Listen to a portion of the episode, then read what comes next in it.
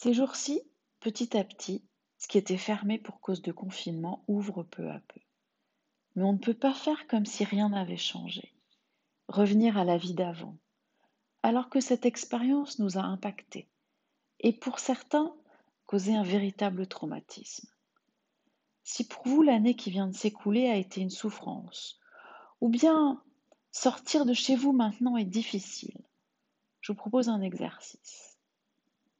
À partir d'aujourd'hui, vous allez tenir un journal, chaque jour, un récit de ce que vous avez vécu, de toutes les émotions éprouvées, des ressentis corporels, des pensées douloureuses.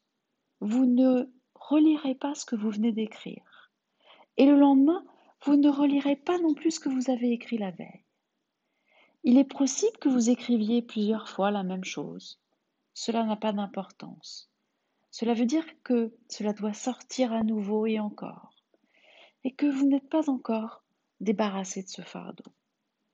Cet exercice d'écriture quotidienne va permettre de déposer ce sac plein de pierres lourdes et douloureuses, et ainsi pouvoir peu à peu retourner vers une vie plus légère, avec des interactions plus fluides et surtout moins douloureuses.